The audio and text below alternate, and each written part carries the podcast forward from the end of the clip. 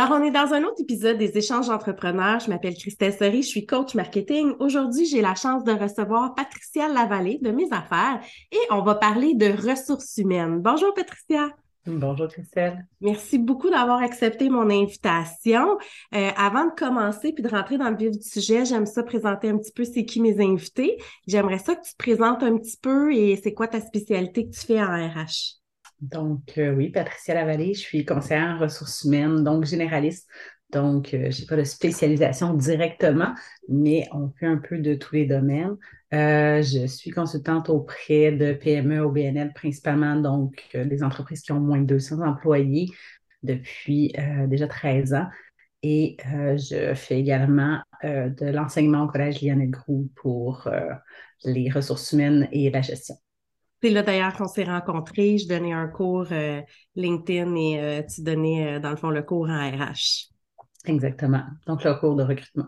Oui. Fait qu'explique-moi un petit peu, là, on sait depuis le COVID, ça l'a changé, ou en tout cas, c'est ma perception que le recrutement a vraiment changé. Est-ce que tu as aussi perçu ce changement-là? C'est ça, certain que depuis le COVID, il y a eu quand même des grands changements. Les changements étaient là avant. Quand on parle de pénurie de main-d'œuvre, on en parlait déjà en 2016-2017. C'est sûr et certain que souvent les gens avaient l'impression que c'était seulement dans certains domaines. Donc, il y avait certains branches d'employés où c'était plus difficile d'avoir des curriculums, de faire du recrutement. Avec la COVID, avec les programmes qui ont été faits aussi, beaucoup de monde sur le milieu du travail, maintenant, on s'entend que c'est beaucoup plus difficile d'avoir aussi des CV, de se démarquer. Quand on parlait d'avoir des CV, il y a une dizaine d'années, moi, quand je faisais du recrutement, on mettait un affichage de poste qui soit bon, moins bon, euh, qu'il y ait beaucoup d'éléments dedans. On avait des curriculums. Donc, j'avais une centaine de CV trier, on était capable d'appeler les gens, de valider. Aujourd'hui, même avec les meilleurs affichages, c'est sûr et certain que j'ai beaucoup, beaucoup moins de candidatures. Donc, pour les mêmes types de postes. Et qu'il y a énormément de postes où ce qu'on n'a pas beaucoup de candidats, où ce que justement on se doit se démarquer. Les candidats peuvent maintenant choisir.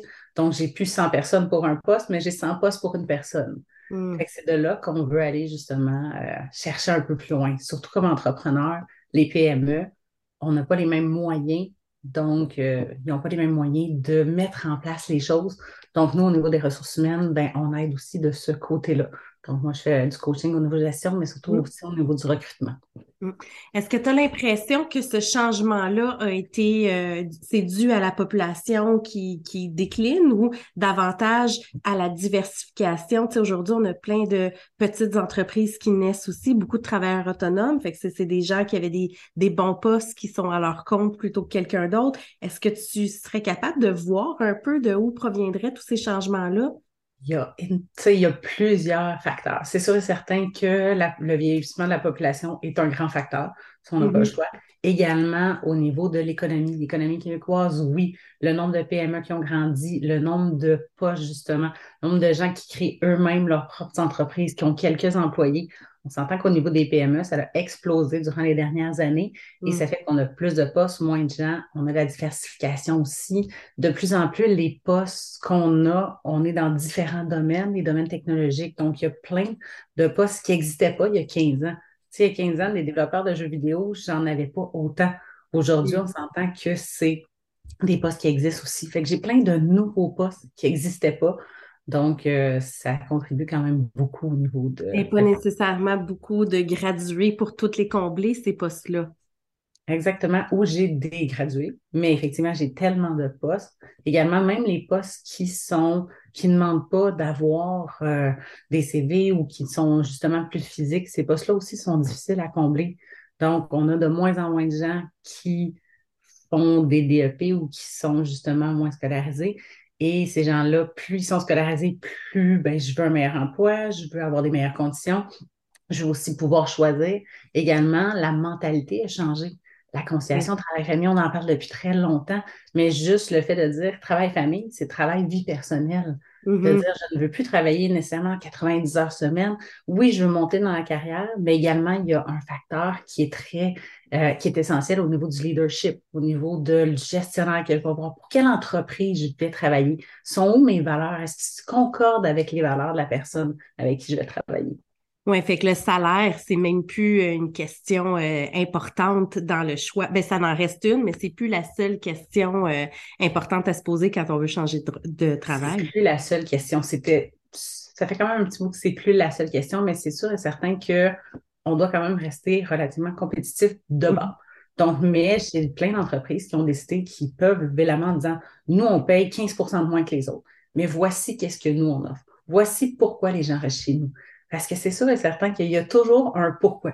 Si vous avez des employés, et surtout si le taux de roulement est très bas, donc ça veut dire je n'ai pas vraiment à les remplacer, ça va bien dans mon équipe, j'en engage une, fois de temps en temps, bien, on le voit que ces entreprises-là, ben, ce n'est pas le salaire qui amène les gens là-bas. On peut essayer de mettre un salaire pour dire qu'on va amener la personne à venir chez nous, mais le salaire ne fait jamais rester un employé. Ça, c'est sûr et certain.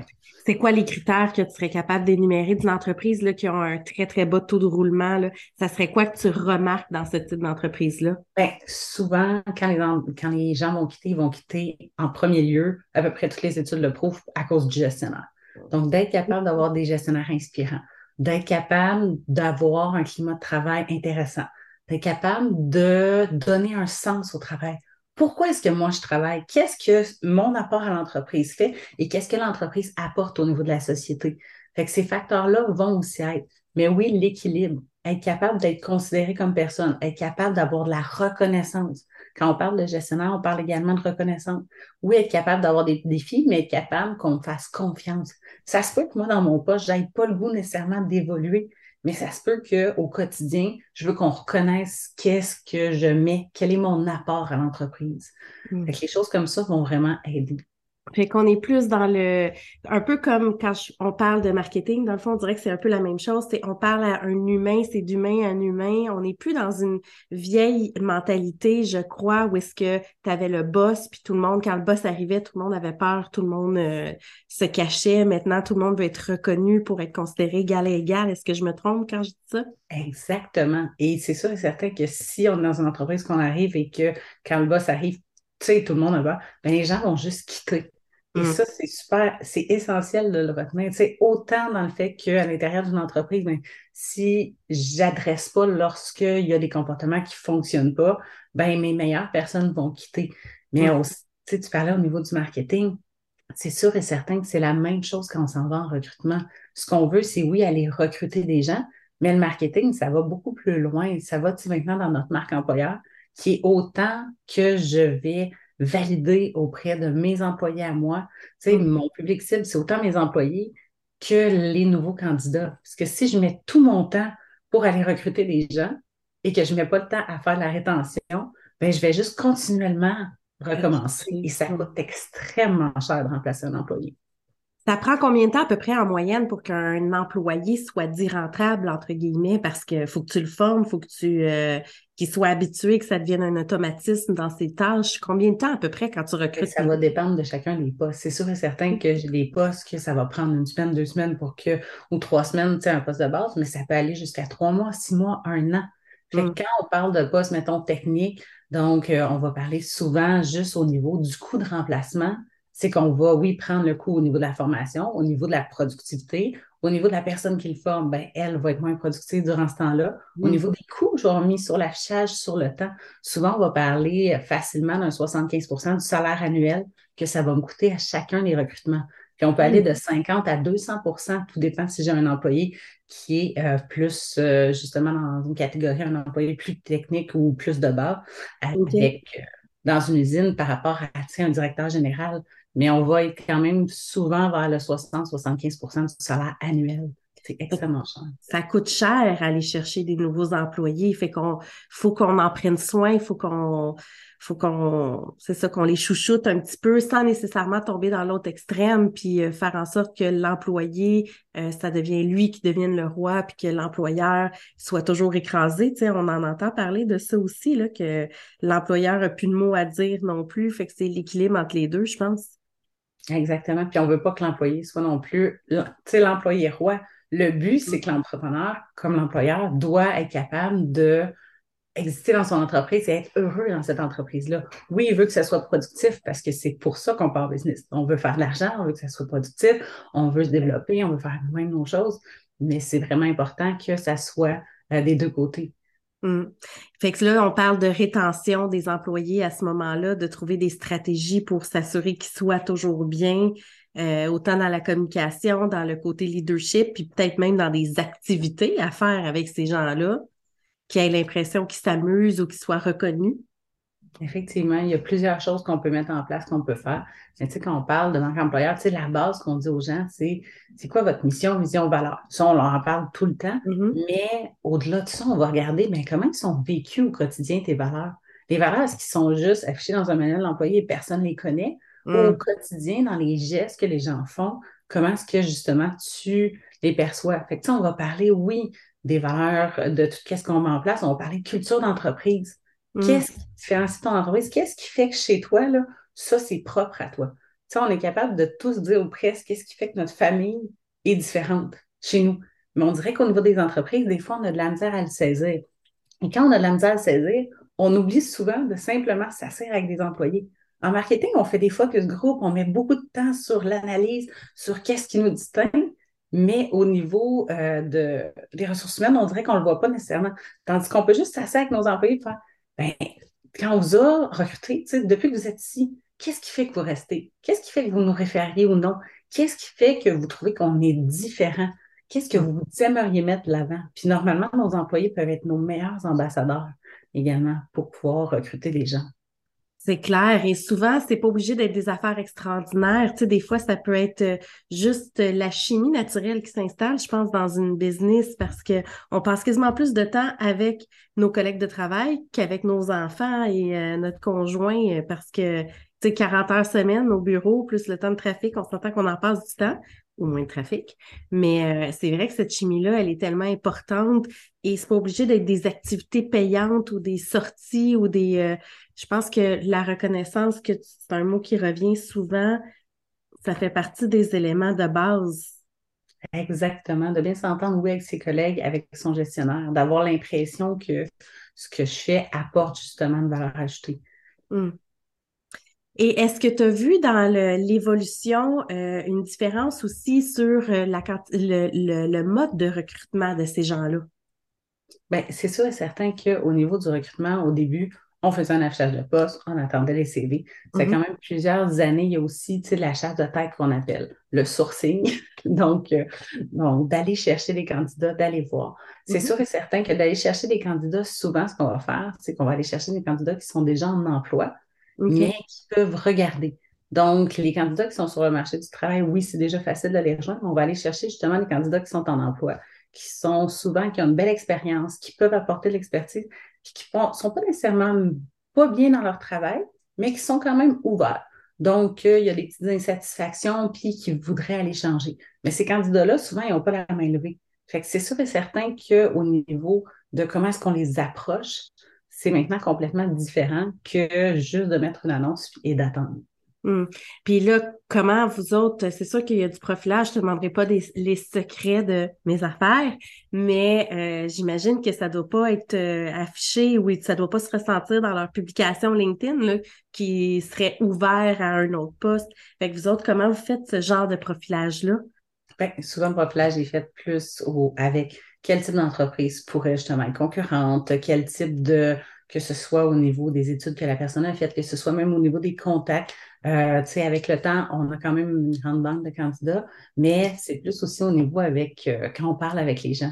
Quand on parle avec les gens, quand on voit, moi, j'ai des candidats que j'ai eus il y a une dizaine d'années, je sais qu'ils sont en emploi maintenant, mais dix ans plus tard, je vais peut-être aller les voir, puis je vais quand même leur faire un coucou, faire bonjour, ça va bien, oui. Tu sais, je sais que tu es rendu dans tel poste, comment ça va? Est-ce que les, est-ce que ça va bien? Est-ce que tu sais s'il y aurait d'autres personnes qui voudraient t'aider? Donc, euh, ou nous aider, ou tu sais, prendre un autre poste. Je crois que les gens sont souvent ouverts à regarder quand il y a des, des insatisfactions. Fait que, tu sais, c'est aussi de garder ce réseau-là, mais c'est aussi d'être très humain. Donc, tu sais, Mm. d'aller, quand on parlait de chasse de tête, on, on a vu des pratiques, nous, avec le temps, qui étaient très, euh, les, les, les gens harcelants, qui appelaient chez les employeurs pour dire, ben, moi, j'ai une job à t'offrir, j'ai un meilleur salaire. Tu sais, ça, ça n'existe plus. On Hmm. parle beaucoup du côté humain, mais je pense que le côté honnête aussi, le côté vrai de voici qu'est-ce qu'on a à t'offrir et on le voit aussi, nous, à l'intérieur des CV, à l'intérieur des profils LinkedIn ou de d'autres choses. On voit la personne, bon, ben, ça fait combien de temps qu'elle a sorti de l'école? Ben, je me dis, c'est sûr et certain que si ça fait moins de trois ans que tu as sorti de l'école, ben, ça se peut que tu aies envie d'évolution dans ta carrière. Mm. Donc, ça va aussi avec euh, le type de poste qu'on a recruté, mais surtout l'employeur.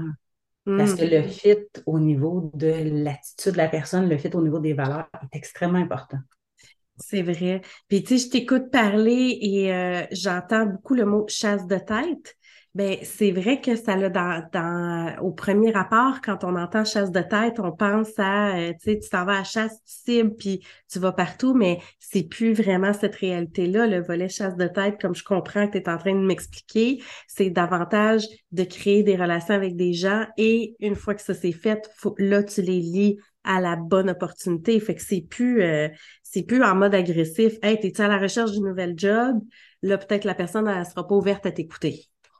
Effectivement, de, dès qu'on aborde les jeunes, qu'on aborde des nouvelles personnes, et si on les aborde directement avec j'ai un emploi, est-ce que tu voudrais cet emploi-là? Les gens répondront pas. C'est sûr et certain que oui, on fait de plus en plus de chasse de terre, mais il y a quand même une grande partie au niveau de l'affichage de poste qui reste, de où est-ce que j'affiche mon poste, de comment est-ce que je vais le proposer, comment je vais l'écrire, qu'est-ce que je vais mettre de l'avant. Fait que, tu sais, oui, il y a de la chasse de tête qui est faite, mais il y a également tout ce qui est la partie, justement, affichage, la partie de dire, ben, au niveau du marketing, donc mm-hmm. pas juste de vendre mon entreprise, mais qu'est-ce que je vends dans mon entreprise, puis qu'est-ce que je vends comme expérience, justement, aux candidats, autant qu'à mes employés. Mm. Puis on parle beaucoup de marque employeur. Dans le fond, c'est un peu, ça c'est le volet marketing de la business. C'est comment tu vas te positionner publiquement pour que la personne, si toi tu vas faire, mettons, tu vas, tu vas parler d'une business à quelqu'un, ben qui aille visiter le Facebook, le site web, puis qui ressente que ça a l'air le fun de travailler là aussi. Exactement. Puis tu sais, normalement, la marque employeur, c'est justement de mettre tous ensemble ta mission, vision, valeur, euh, où est-ce que je m'en vais, qu'est-ce que je propose, qu'est-ce qui me distingue. C'est un peu slogan, logo. Fait qu'on va faire toute une campagne qui est un peu au niveau marketing, mais juste de dire, pas juste de, pour se vendre, mais dans la réalité également. Parce que j'ai beau me développer de marque employeur si elle n'est pas vraie, j'ai beau faire tout le marketing ressources humaines et après ça, de mettre en place toutes mes stratégies par rapport au type de personnes en candidat, une fois que la personne va être chez moi, si elle reste un mois, ça ça m'intéresse pas. Il faut aussi s'assurer d'être vrai dans ce qu'on va aller. Euh, oui, c'est un, bon comparatif. Je fais souvent ce comparatif-là en marketing avec euh, le volet, tu reçois un flyer pour un resto de gamme, là, ça a l'air donc ben bon, ça a l'air appétissant. Tu rentres au restaurant, puis ils te servent ça dans une assiette laide, toute euh, pas de pas de belle mise en, en valeur de ton plat, ben tu retourneras plus. Fait que c'est un peu le même principe. Si tu mets ça tout beau, mais que la personne rentre, commence à l'emploi, puis ça n'a rien à voir avec ce qu'on y a vendu, elle restera pas plus longtemps. Exactement. Puis tu sais, quand on dit on vend, c'est aussi pas juste dans la vente, mais aussi dans l'histoire qu'on parle. Tu sais, quand les gens, quand je parlais, cherchent un facteur de sens, c'est qu'ils vont chercher une entreprise auquel ils peuvent s'identifier. Fait que souvent, on va aller dans ce qu'on donne le storytelling, donc de dire, ben, je vais mettre mes employés de l'avant, je vais leur dire, je vais leur raconter une histoire, pareil comme en marketing, mais l'histoire doit être quand même reliée à la vérité de ce que j'ai, Marianne. Hum. Oui, parce que sinon, ça, ça se sent, puis je pense que ça, la personne, va, tu vas être capable d'aller la, chercher, tu vas commencer à la former, investir de l'argent, puis pouf, c'est terminé. Exactement. Fait que, mettre de l'avant, oui, mes employés, mais même mettre de l'avant aussi mes défauts comme entreprise. Je peux décider de dire, ben voici, dans l'honnêteté qu'on est, dans la transparence, nous, on est très bon dans ça. Voici comment est-ce que c'est vécu au quotidien. Et ça, ben, on l'est moins c'est correct aussi. Fait que, tu sais, faire preuve de plus en plus aussi de transparence. Fait mm. quelques années qu'on en parle au niveau de la transparence au niveau salarial, mais la transparence aussi comme type d'entreprise, comme être capable justement de faire preuve d'honnêteté, c'est quand même très bien vu aussi. C'est vrai, j'avais pas pensé à ça, c'est une bonne idée. Au niveau de, je sais pas si tu connais les statistiques, mais combien de temps en moyenne les gens restent au sein d'une entreprise? Euh, je crois qu'on est à moins d'un an maintenant. Je sais oh! qu'en 2019, on était à 1,2 années. Seulement, OK. Euh, seulement. Et euh, d'après moi, ça a baissé depuis 2019. Donc, c'est statistique au niveau de, je crois, octobre 2019. Pourquoi tu penses que c'est si faible? Bien, c'est sûr et certain que avec là, le marché qui s'est extrêmement ouvert, la pénurie, la pandémie qui est arrivée, c'est sûr qu'avec la pandémie, ça a changé beaucoup de choses au niveau des emplois de service à la clientèle. On s'entend. Mhm. Ces emplois-là, on leur a, tu sais, les emplois ont fermé. On a dit aux gens, ben regardez, on peut vous retourner justement à l'école, on peut aller chercher d'autres domaines. Les gens ont, ont eu le temps de repenser justement qu'est-ce qui est important aussi pour eux. C'est sûr que de ce côté-là, il y a quand même une certaine partie. Euh, le fait que, effectivement, il y a des opportunités. Donc, tu sais, de dire j'ai des opportunités, euh, il y a des gens qui ont été qui ont goûté au télétravail. Beaucoup, beaucoup de gens, tout d'un coup, ont fait énormément de télétravail. Il y en a qui veulent pas revenir. Il y en a qui c'est complètement l'inverse, qui veulent revenir pour avoir plus de contact humain. Mais c'est sûr qu'on est de plus en plus sollicité. Si j'ai 100 emplois pour une personne, ben, ça se peut que je me dis que je vais aller voir puis je vais trouver mieux ailleurs. Par contre, ma personne qui quitte, ben, il faut que je m'assure de m'asseoir avec elle pour savoir pourquoi elle quitte pour vrai. Pour être capable de, poser les bonnes questions. Mais souvent, on oublie de faire aussi ces entrevues-là quand une personne reste. Donc, tu sais, les stay interviews qu'on parle de dire, mais pourquoi tu restes chez nous? Ben, ces entrevues-là nous donnent aussi beaucoup d'éléments au niveau de la marque employeur qu'on oublie souvent de faire. Donc, on oublie des fois de juste considérer le fait de dire, hey, merci de rester, puis pourquoi est-ce que tu restes? Moi, voici ce que je vois en toi. Euh, ça me fait penser souvent, parce que moi, je suis entrepreneur depuis tellement d'années que je me rappelle même pas quand j'ai travaillé pour quelqu'un la dernière fois. Ben, ça fait presque 15 euh, ans que je suis en affaires. Fait que, quand même, j'ai travaillé pour des gens. Mais j'entends souvent euh, les gens parler des, des meetings occasionnellement où est-ce que là, ils se font rencontrer pour dire les bonnes choses ou les choses négatives sur la personne. J'ai toujours trouvé que cette partie-là, les évaluations, j'ai, à chaque fois que mes amis ou mes gens autour de moi me parlaient de ça, ça me rentrait pas dans la tête. Je me disais, voir que ça me tente de rentrer dans un bureau puis me faire dire c'est quoi mes, problématiques, tu sais. Mais j'ai l'impression que, dans le fond, ça devrait être remplacé parce que tu es en train de me parler, là, de ben de pourquoi tu restes, qu'est-ce qui fait que tu aimes ça plutôt que qu'est-ce que tu fais de pas correct. Oui, ben c'est sûr, certain qu'on parle, tu sais, d'anciennement des évaluations de rendement. Ben, on mhm. va aller beaucoup plus dans les périodes de rétroaction. Tu sais, de plus en plus, on est moins dans l'évaluation de rendement annuelle une fois. On va plus aller vers la rétroaction qui est soit en continu, soit quelques fois par année. L'idée est que normalement, si je m'assieds avec un, si je suis un bon gestionnaire, je communique bien, je mhm. m'assieds avec mon employé, que je m'assieds aux trois semaines, au mois, trois mois avec lui, il devrait avoir aucune surprise dans ce que je vais lui dire. Hmm. Fait que si la personne, il y a une surprise dans le ben moi, je ne l'avais pas vu comme ça, ben c'est qu'au niveau de ma communication, au niveau de comment est-ce que c'est vécu, au niveau de quand il y a quelque chose qui ne fonctionne pas, il faut juste l'adresser. Tu sais, quand on parle du courage managérial, c'est ça. C'est juste d'adresser les choses pour s'assurer que la personne puisse justement évoluer. Puis c'est un facteur extrêmement important. Il faut que les gens, normalement, au niveau du travail et à peu mm-hmm. près de tout, même dans les études, il faudrait que les gens puissent réussir à peu près 80% des tâches qu'ils font une personne qui réussit moins de 80% des tâches qu'elle fait, ben, cette personne-là va se sentir justement moins habile, va sentir peut-être qu'elle n'est pas soutenue. Fait que d'aider la personne à ce qu'elle réussisse, ça aussi, c'est un facteur qui va faire que la personne va rester.